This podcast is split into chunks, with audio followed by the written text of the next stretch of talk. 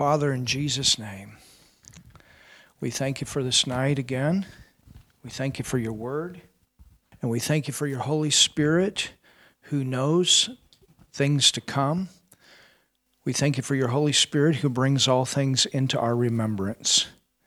And we ask that you do that right now as we study this book of Daniel, this book that you have given to us, that we would have this insight. And the insight that you give us helps us to understand the other prophetic books, helps us to understand our times, helps us to prepare for what is to come. And so, Father, I ask right now that you speak through me. In the mighty name of Jesus. Amen. You can open your Bible tonight to the fifth chapter of the book of Daniel. Daniel chapter 5. And we are doing a complete teaching on this book. For those of you that would rather have it in German, we do have it available. I taught this series about three months ago, three, four months ago. And uh, we taught it in its entirety. I think we have about a hundred messages that you can go and watch. It is also divided up into different segments, and the segments are the different chapters. And so feel free to to uh, make or, or we've made that available to you. And basically, what, what it is, it's, is it's an eschatology school. And the reason that I say that is because when you understand the book of Daniel, it helps you to understand the other prophetic books of the Bible. And there are other books that I know I would like to teach out in the future. And uh, because we've taken the time to, do this one, I, for those that are following us in this ministry, it will be a great blessing for them to have had this when we progress into the other books, other prophetic books. So, to give you just a little bit of background to go into this fifth chapter, this is where we get into a transition time where the kingdom of Babylon is going to go out and another kingdom will come in. That will be the Persian kingdom. And if you remember, King Nebuchadnezzar had a dream of a big statue. And Daniel came along and gave him the interpretation of that dream. He told Nebuchadnezzar what he dreamed, and he told him what the meaning of the dream was. And this statue was made up of different metals. It started with gold, then it went to silver, then it went to bronze, then it went to iron, then it went to iron and clay. And we found that each one of those metals represented a kingdom. The head of the statue represented the Babylonian kingdom, and that was the kingdom that had gone into Jerusalem. At the time, Nebuchadnezzar was actually the general of the Babylonian army. His father, Nabopolassar, was on the throne. And uh, he had actually conquered in Egypt, and on his way back to Babylon, they decided to take the city of Jerusalem. And it was very easy for them because Jerusalem was on a fifth cycle of judgment. And we found out that, that uh, God gave Israel 490 years to repent. And there were different cycles of judgment that came. And each time, instead of repenting, they just went deeper uh, into sin and got farther and farther away from God. And so, the, and, and every time that uh, they did that, the hand of God's protection came off of them a little bit more, a little bit more, a little bit more, to eventually to where eventually it came to the point that the protection for that nation, the hand of protection, was removed, and Nebuchadnezzar, as the general, was able to go in and easily uh, capture the city, destroy the city, and they took the they took the elite children of the princes and the people of, of government, the educated ones, and they brought them into Babylon and brought them through the Babylonian school system with the idea that, that they would use them to go ahead and persuade the other Israelites once they came into captivity to become Babylonians. And so we have that, and then Nabopolassar dies, Nebuchadnezzar comes on the throne, and he's the king. He was a very prideful king, but God used Daniel, Shadrach, Meshach, and Abednego to witness to him. And Daniel, Shadrach, Meshach, and Abednego were of this elite bunch of Israelites, young people that were taken into the nation. They were ones that did not compromise. They didn't go the way of the Chaldeans. They didn't worship the idols of the Babylonians. They didn't uh, eat the food that was offered to these idols. And they said, We're not going to bow. We're, we're going we're gonna serve God. We're going to live for God. We're going to stay with the Word.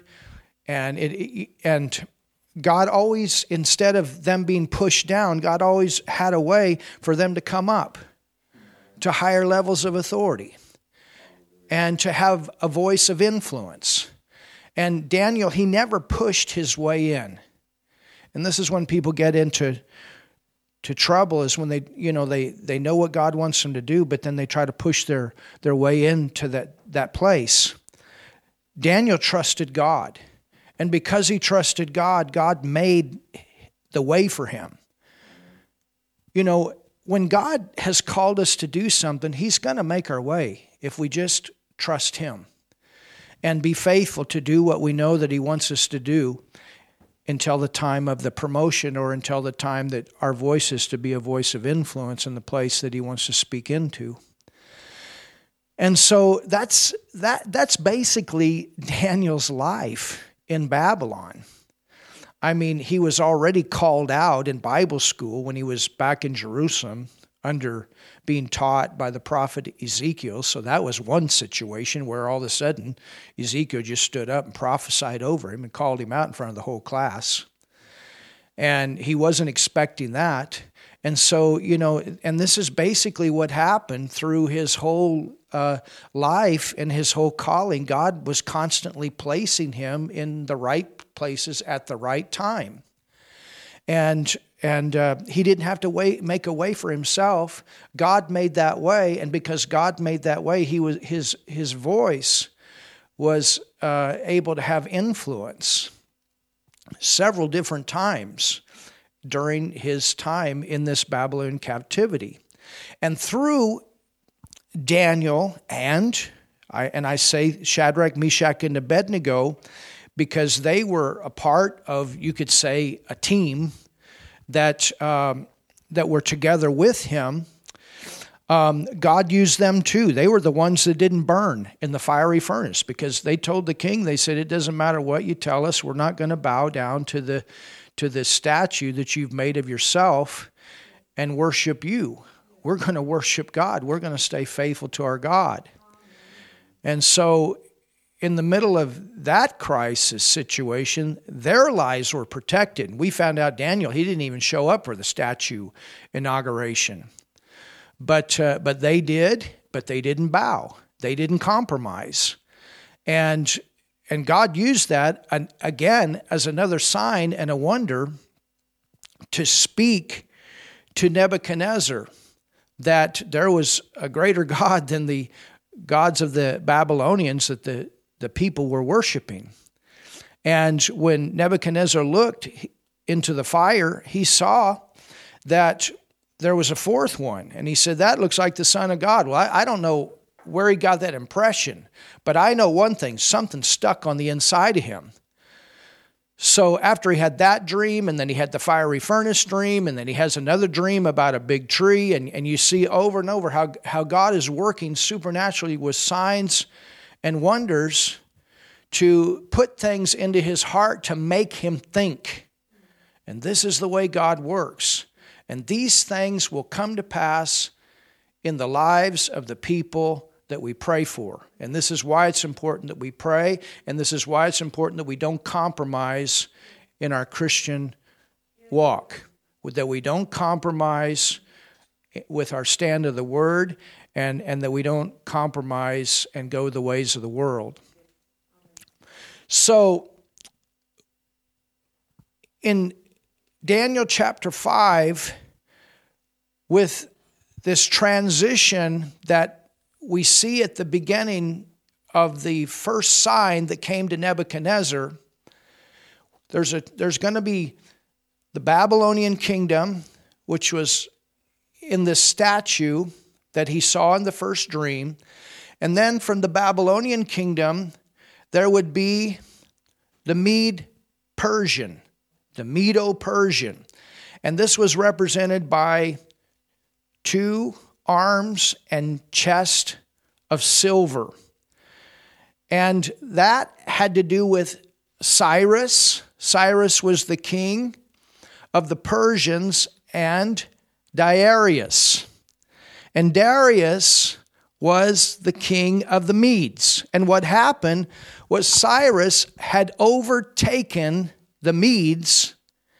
And when he did, he saved Darius and he put Darius in charge of Babylon once they overcame the Babylonians. And it's so interesting how that happened.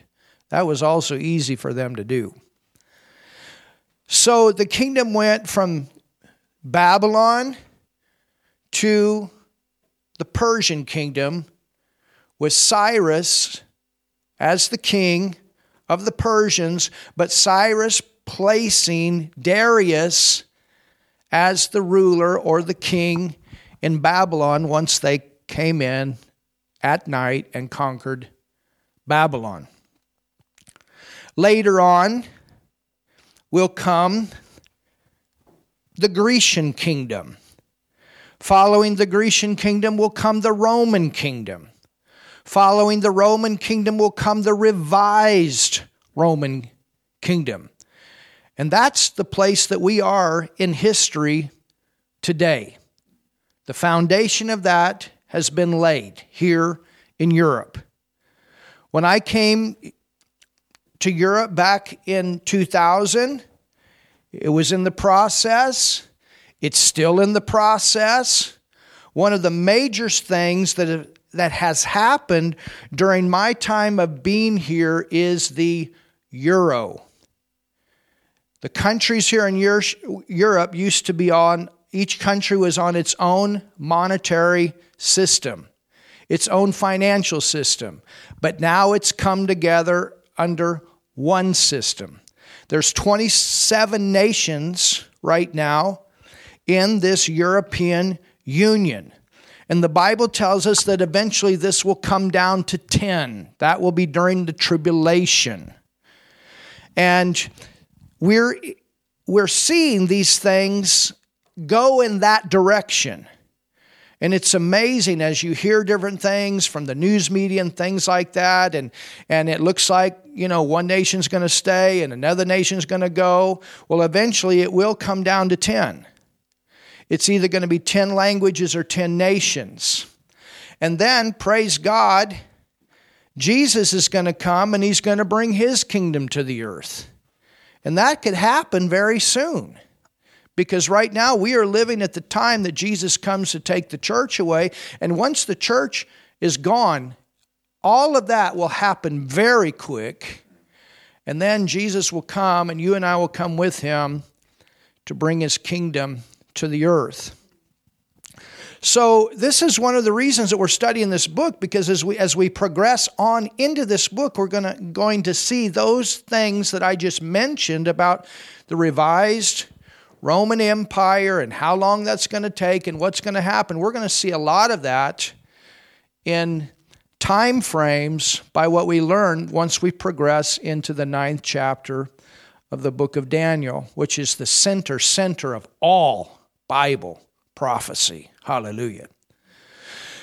So, there's a transition here. We're beginning to see the, the transition of what God gave through Daniel to King Nebuchadnezzar transition of this statue from the gold to the silver, and then from the silver to the bronze. The bronze has to do with the Greek, the Grecians, the Grecian kingdom, Alexander the Great.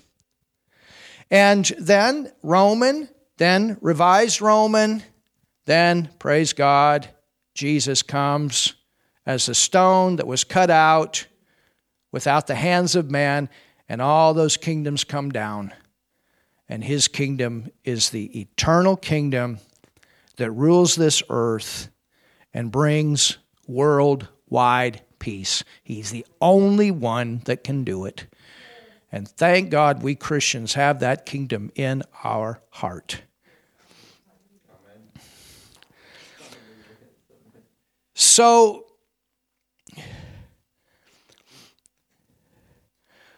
we need to not only see the Bible as a book of revelation. And yes, that's the most important. But the Bible also is the center book that all history must go back to. You understand, everything goes back to the Bible. Everything that is of importance goes back to the Bible. That is to be the center. You want the center for mathematics? It's in the Bible. You want the center for government, for submission, for authority. It goes back to the Bible. You want to go back to the center of history, you must go back to the Bible. If history does not line up with the Bible, it's not history. It's not right history. You understand? Everything goes back to this word. And with, with Bible history, there's a center for that. And the center for Bible history is the nation of Israel. This is a question that we can ask, ask ourselves when we are thinking about the future and what's coming, and then we're, we're thinking about what God is doing in the earth today, we look at prophetically the nation of Israel. What is happening with the nation of Israel? For our time, we can go back to 1948 when the nation of Israel was established again. And Jesus said that when that would happen, that we are to look up because our redemption draws nigh. Well, we Christians that understand the teaching of the rapture out of what Paul wrote in his epistles, and we've taken time to study that, we understand that, that we are living at that time. We are living at the end of what is called the church age and at the end of the ch- church age is a time that there will be a worldwide revival. Multitude of people will be born again, will be saved, will come into God's kingdom. And Jesus will come back in that time of glory to take his church away. Once we're gone, all hell will break loose in the earth because the resistance will be gone. You understand there'll be there will be people saved during the tribulation, but that system that I just referred to will come into greater power because all of a sudden there'll be a little bit of a void in the earth. And the void is that there are not mature believers in the earth that know how to pray, that know how to stand, that know how to use the Word of God. It's going to take a little bit. Praise God. People are going to get born again. They're going to learn the Word of God quick, and they'll go forth for seven years, and God will use them to bring in the, the, a harvest during the tribulation also. So, what is happening with Israel?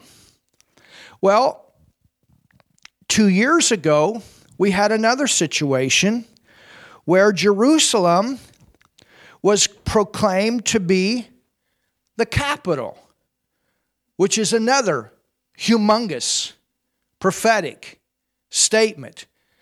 Because it's in Jerusalem that the temple has to be built, and it's in Jerusalem that the Antichrist will come and call himself to be Christ in that temple it's in Jerusalem that Jesus will come and he will dethrone the Antichrist and he will set up his kingdom in that temple. It's in Jerusalem that the temple will be rebuilt. And this is what we're looking for right now. If they start digging ground, again, it's another sign to you and I. Either it could be built yet, now, before we leave, or afterward during the tribulation. It's my understanding, according to all the technology, they've already got the plans put together.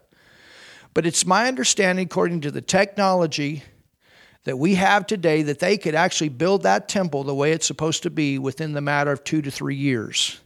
That's pretty quick compared to the time that it took for them to build that temple when it stood before it was destroyed. So, we are living in an exciting time.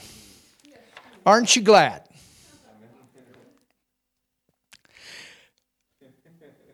Go to Genesis 12, 1 through 3, and let's look at this verse.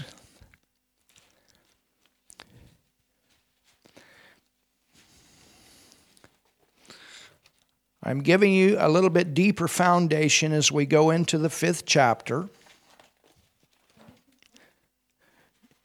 Genesis chapter 12. And here we see why it is important to bless this nation. Now, understand, it is not that this nation is any more loved by God. And I want to make this point very strong because with everything, there's an extreme. And Israel, from the standpoint of God's desire to have relationship with them, is no greater than the relationship he wants to have with people here in Germany or in America or in Russia or in Pakistan or in Iran. God wants relationship with every single person in this world and every single nation in this world.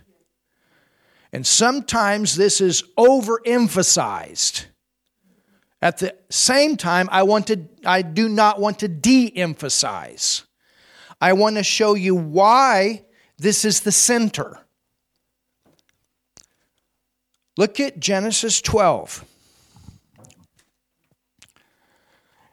Genesis 12 and verse 1. It says, Now the Lord had said unto Abram,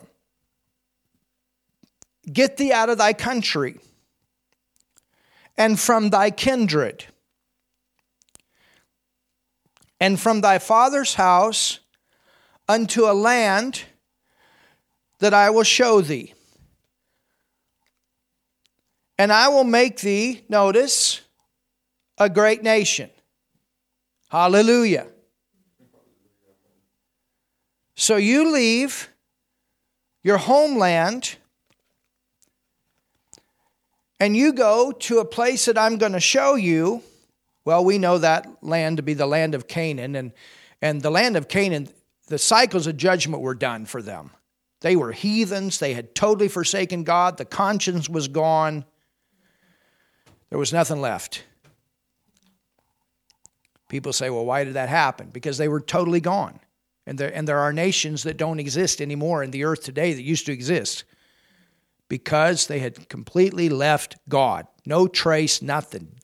Only demonology and all the activity that goes with it.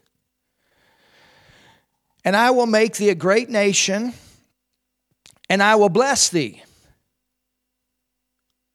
And I will make your name great, and thou shalt be a blessing. Now, notice this.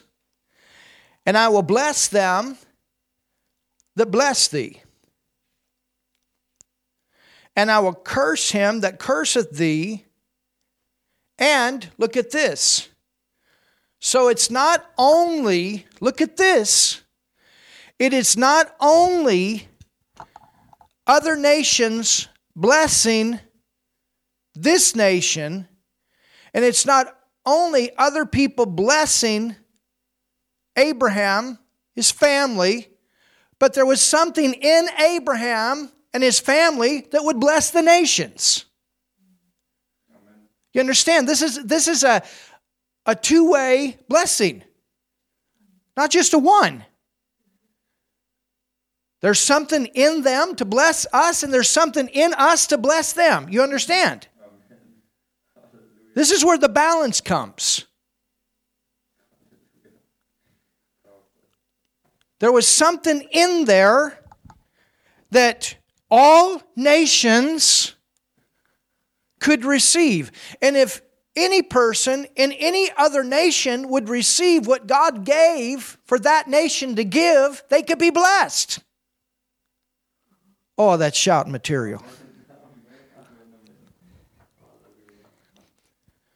But at the same time, we want to honor what God gave them to bless us with. Well, we Christians know what that was the Redeemer, the Lord Jesus Christ, would come through their bloodline. So basically, what you can say is this is Jesus' family. You have to look at it that way. And when you look at this as Jesus' family, you want to honor that family in that way. Oh. This is his homeland. This is his home place. That's why when he comes back to the earth to rule and reign upon the earth, he's going to go to his hometown or his homeland, the place where he's supposed to be. And from that place, he'll rule the whole world. Oh, hallelujah.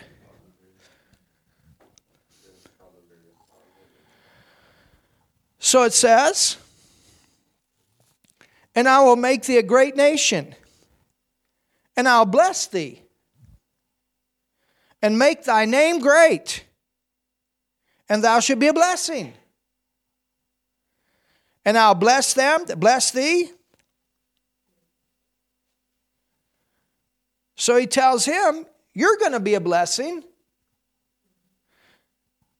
And I'll bless them that bless thee, and curse him that curseth thee, and in thee shall all families of the earth be blessed.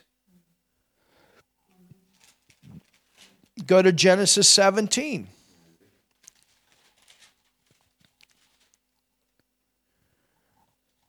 Genesis 17 and verse 1. It says, And when Abram was 90 years old and nine, interesting how the King James Bible puts it. So he's almost 100. The Lord appeared to Abram. Well, the Lord here is a reference to our Lord Jesus Christ. When you have the manifestation of God in this way in the Old Testament is a reference to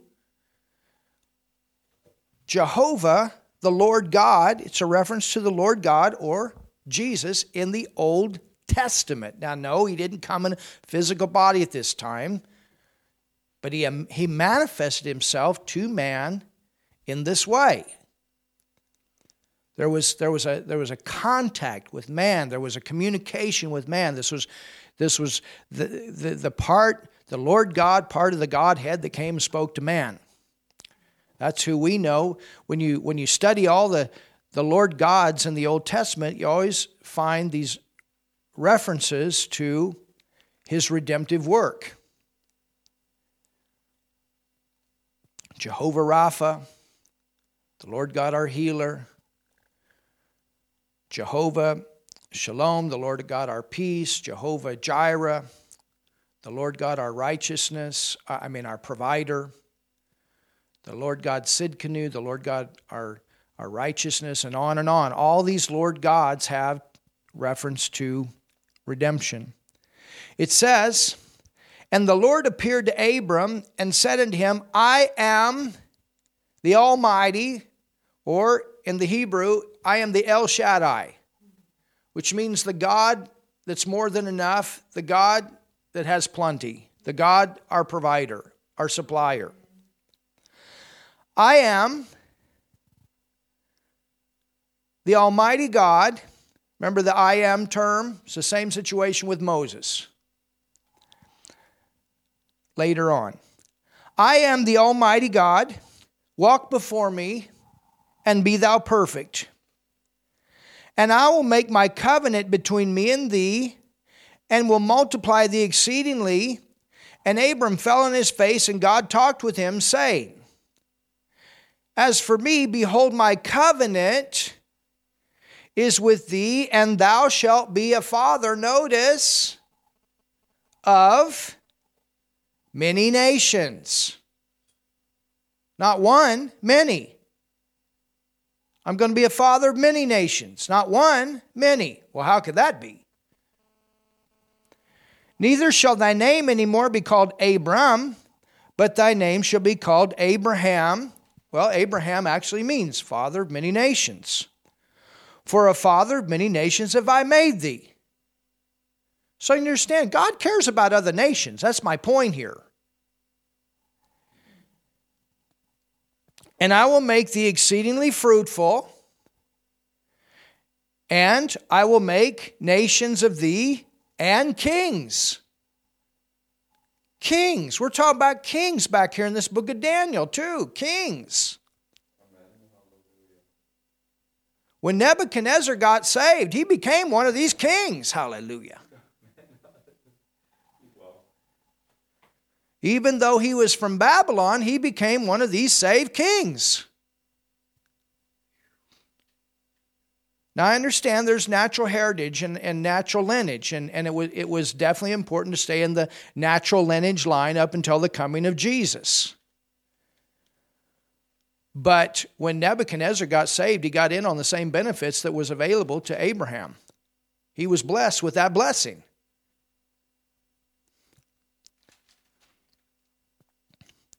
And I will make thee exceedingly fruitful, and I will make nations of thee and kings shall come out of thee, and I will establish my covenant between me and thee and thy seed after thee in their generations. Now look at this for an everlasting covenant to be a God unto thee and to thy seed after thee. And I will give unto thee and to thy seed after thee the land wherein thou art a stranger all the land of Canaan. Now we're talking about the natural Jewish race. All the land of Canaan for an everlasting possession, and I will be their God. So, this land of Canaan was promised to the Jewish descendants of Abraham. Abraham had Isaac, Isaac had Jacob. You understand? And then we have all these Jewish tribes. And this land, God had promised to be their home land. That land belongs to them. That land belongs to Jesus' natural family. But here's the thing we're not left out because we see here that through what God gave them, all the families of the earth, all the families of the earth, not just the Jewish, natural Jewish descendants, but all the families in the earth could be blessed by what God gave to Abraham.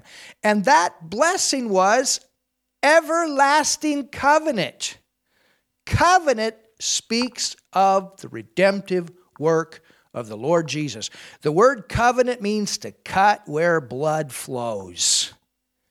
And the moment you had the term covenant come up with Abraham, and you actually see it where there was a day that this covenant was cut with Abraham, between Abraham and the Lord God.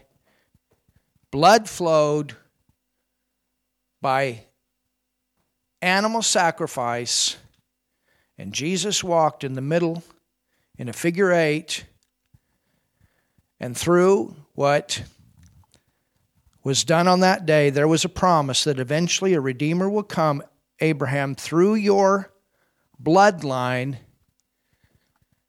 and anyone that believes in that Redeemer will be an everlasting covenant with me. And we bring that all the way in the New Testament. John 3:16 For God so loved the world that he gave his only begotten son that whosoever believeth in him should not perish but have everlasting life. Blood represents life. Hallelujah. And when you get Jesus, you get life. And when you get life, you get the blessing that God promised to Abraham. So, that's why we look at what is taking place in Israel. The Babylonians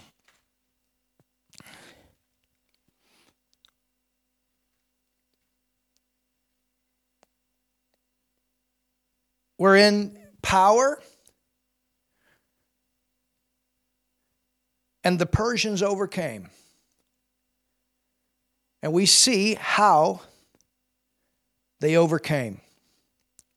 I want you to go with me to Daniel, the fifth chapter, and verse 1. It says, Belshazzar. This is not Belteshazzar, this is Bel Belshazzar.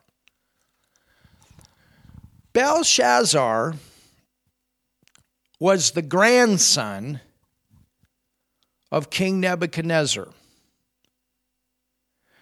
And you remember all that Nebuchadnezzar went through because of pride. And he had one last chance. The sad thing was that he ended up out in the wilderness losing his mind. His military had formed a coup and had overcome him,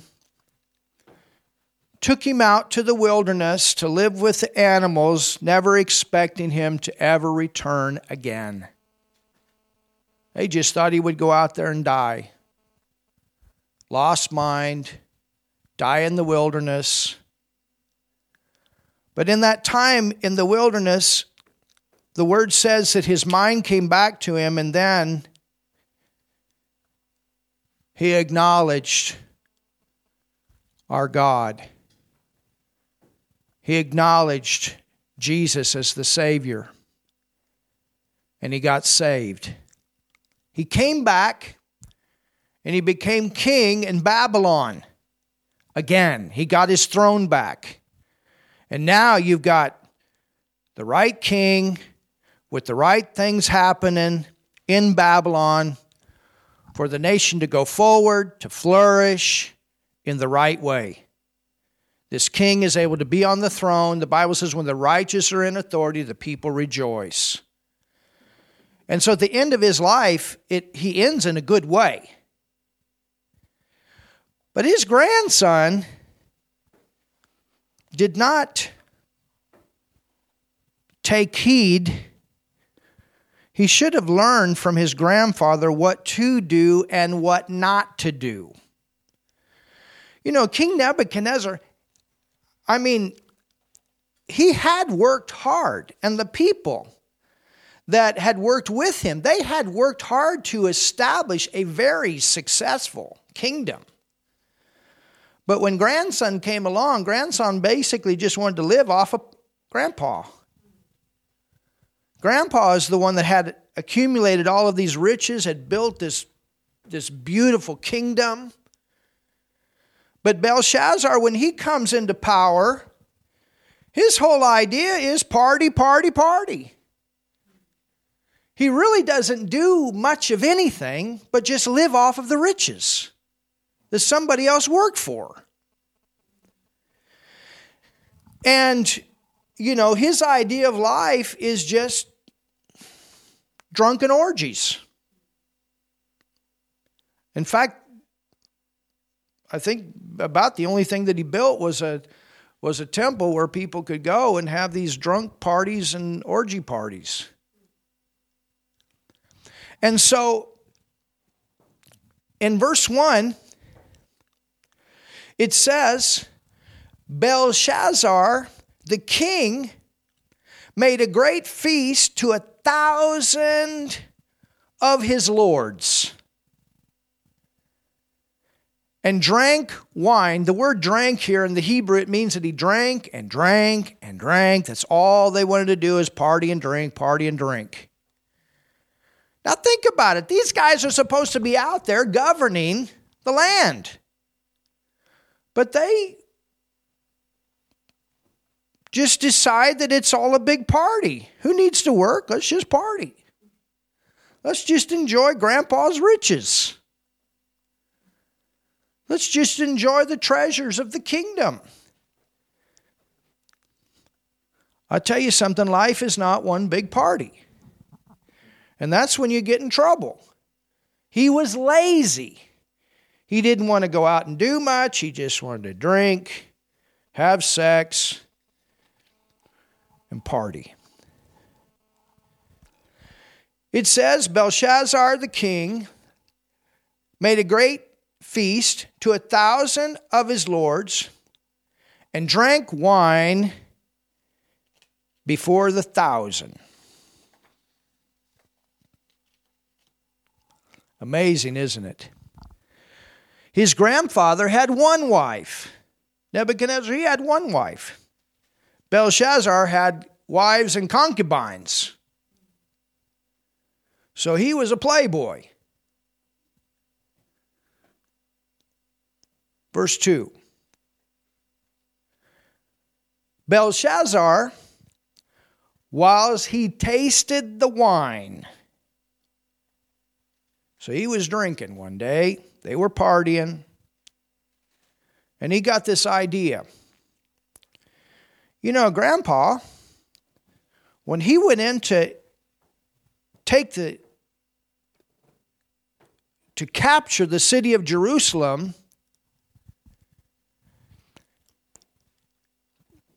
They went in and they got the treasures out of the temple. And the word says, we saw this in the first chapter, that they brought these things out of Jerusalem and Nebuchadnezzar had them placed in like a, a treasury or a, a security place, a storage place. And Belshazzar, the grandson, he knows about that. I don't know. He'd probably been down in that room. He'd probably looked and seen the stuff that grandpa had done. And I'm sure that he knew the stories about what had happened. And he knows that these items were used as a part of the items to worship our God.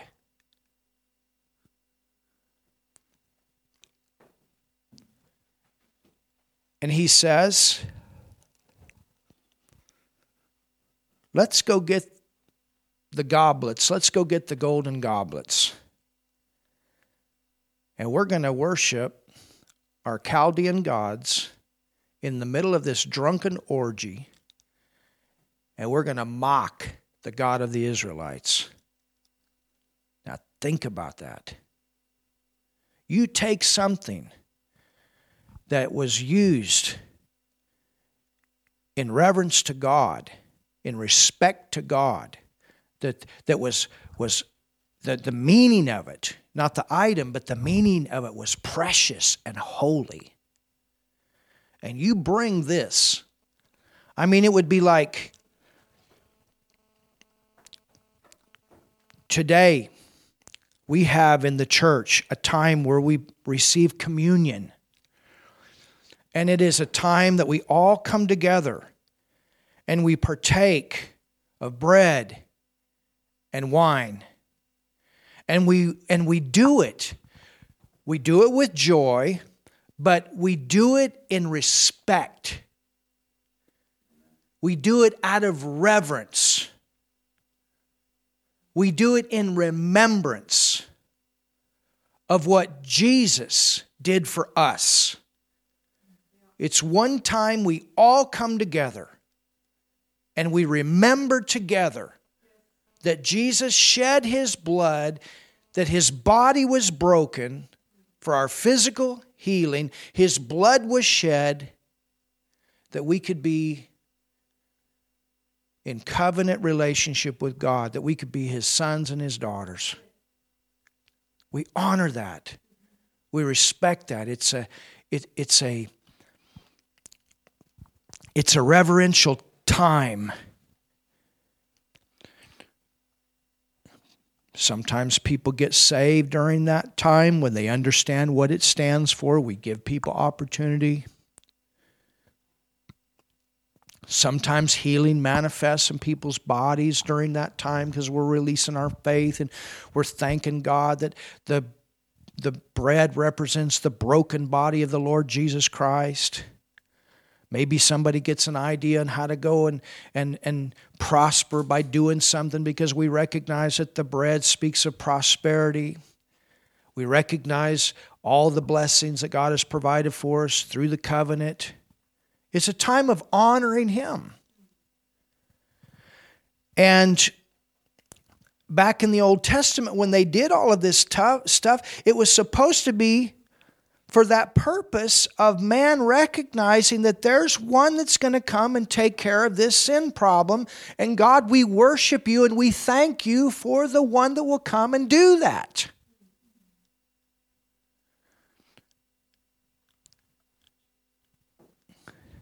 This is the one that saved Shadrach, Meshach, and Abednego from burning in the fiery furnace. This is the one that has shocked Nebuchadnezzar with those dreams that he couldn't get free from.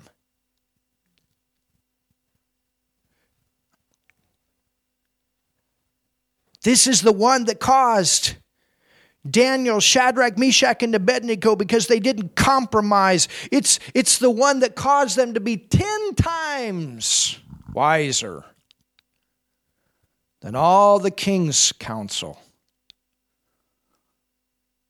Oh, hallelujah.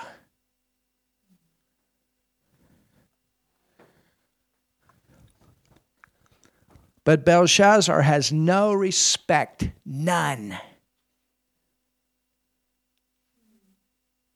And it's not that he didn't know better. Because as we go through this, we find out he knew, but he didn't care. He knew Grandpa's history. He knew what Grandpa had gone through, and he knew Grandpa had gotten saved. And he knew Grandpa ended up a better in a better way. But Belshazzar didn't care. For him, it was party. Party, women, drink. So it says in verse 2 Belshazzar whilst he tasted the wine, commanded. So they're partying one day, and you know, like anything else, you're at one level, and then you go to another level, and then you go to another level. And now we've come to this point where God is at the end. Enough is enough. And He does come to that point. Amazing how patient He is sometimes. But He does come to that point. It says, commanded to bring the, the golden and silver vessels, which his father Nebuchadnezzar had taken out of the temple, which was in Jerusalem.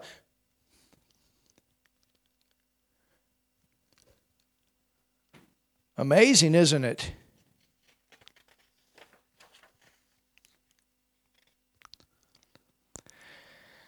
And the king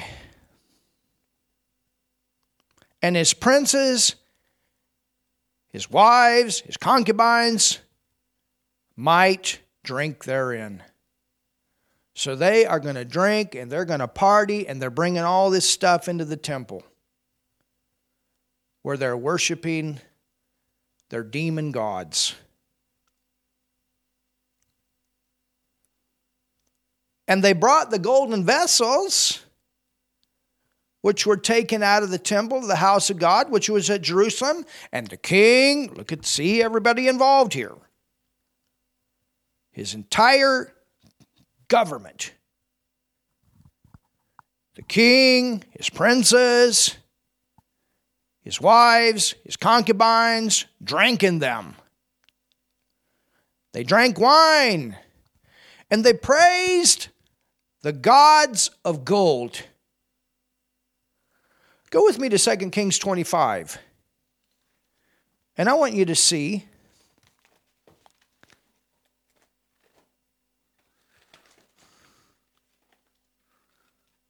what was included in this. I've mentioned it, but I want you to see it's in the scripture. 2 Kings 25.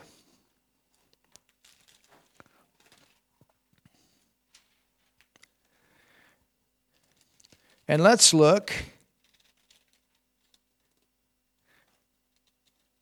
at verse 11.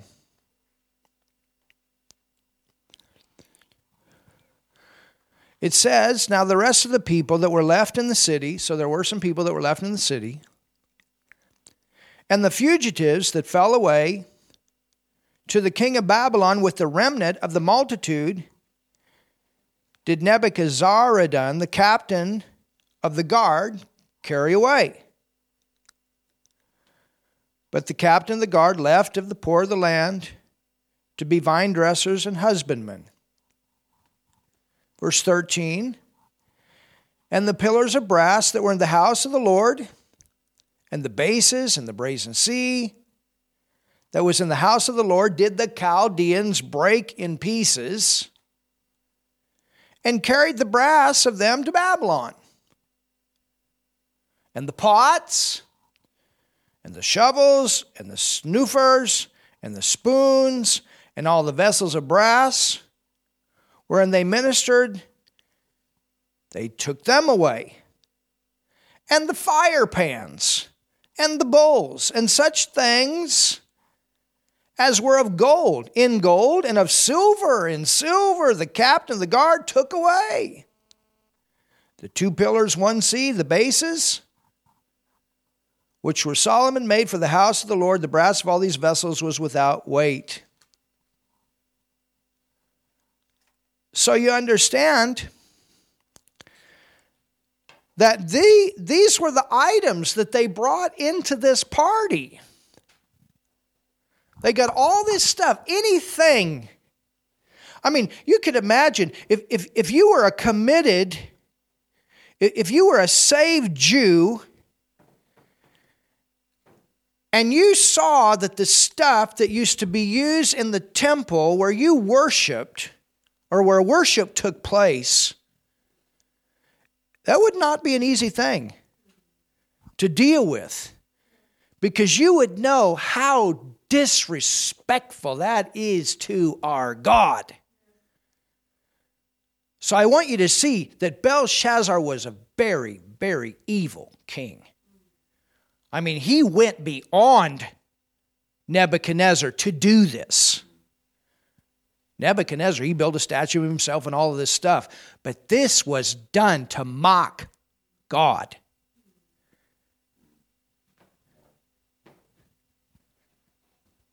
Wow. So let's go back to Daniel 5. And we're almost done for tonight. It says, Then they brought the golden vessels that were taken out of the temple of the house of God, which was at Jerusalem, and the king and his princes, his wives, his concubines drank in them. So they passed all these items around, poured the wine, and they all used it to mock. Think about this the entire governing the government, the, the, the, the entire council of this king, the one that was around him, that was with him. Again, Daniel wasn't there, praise God.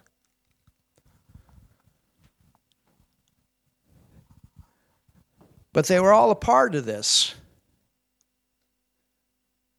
to mock God all together, all in on this. Nobody said, No, I'm not going to do that. Everybody was a part of it. And that's when God said, Enough is enough. This was the final blow. I mean, Nebuchadnezzar, he had gotten everything to go in the right direction. He had gotten saved and back on the throne, and the, and the kingdom is in the right way, and it's going forward and Daniel is in his place, and Shadrach, Meshach, and Abednego, they're in their place. And finally, finally, finally, Nebuchadnezzar woke up and became, and he, and, and he, he, he humbled himself and he said, I can't, I'm not a God. But there is, and I believe in him, and I believe in, in the one to come. I believe in Jesus, and he got saved. And we saw that. And we saw a reference to that in the scriptures, in previous messages, where he got saved. Hallelujah. He believed in Jesus. He came back on the place that you would never think a king could come back to when you've been thrown out to the wilderness and you've lived like an animal, eating grass. And he comes back from that condition and is back on the throne, only a miracle of God.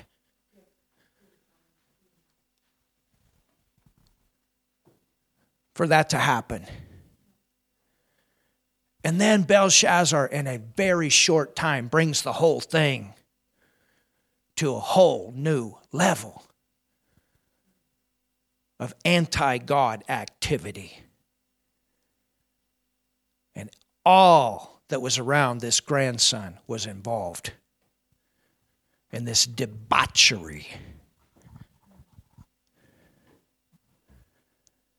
Wow. They drank wine with items that were to be used to worship God. They drank wine and praised the God, gods of gold.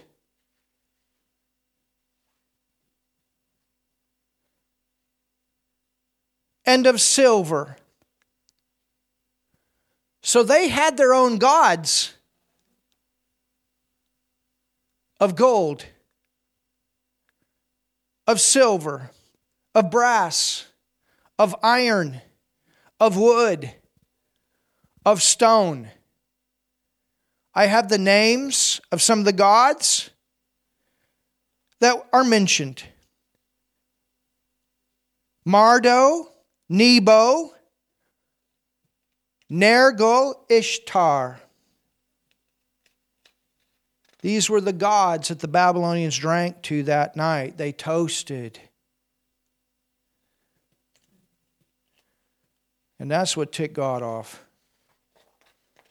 I think you can understand why. Verse 5 In the same hour came forth fingers of a man's hand and wrote over against the candlestick against what? The candlestick. Wow. Upon the plaster of the wall of the king's palace. And the king saw part of the hand that wrote, and that's all the farther we're going to go. Have you learned something tonight? I don't know about you. I'm glad we're on the right. We're in the right uh, kingdom. I'm glad we got the right kingdom in us. Man, oh man.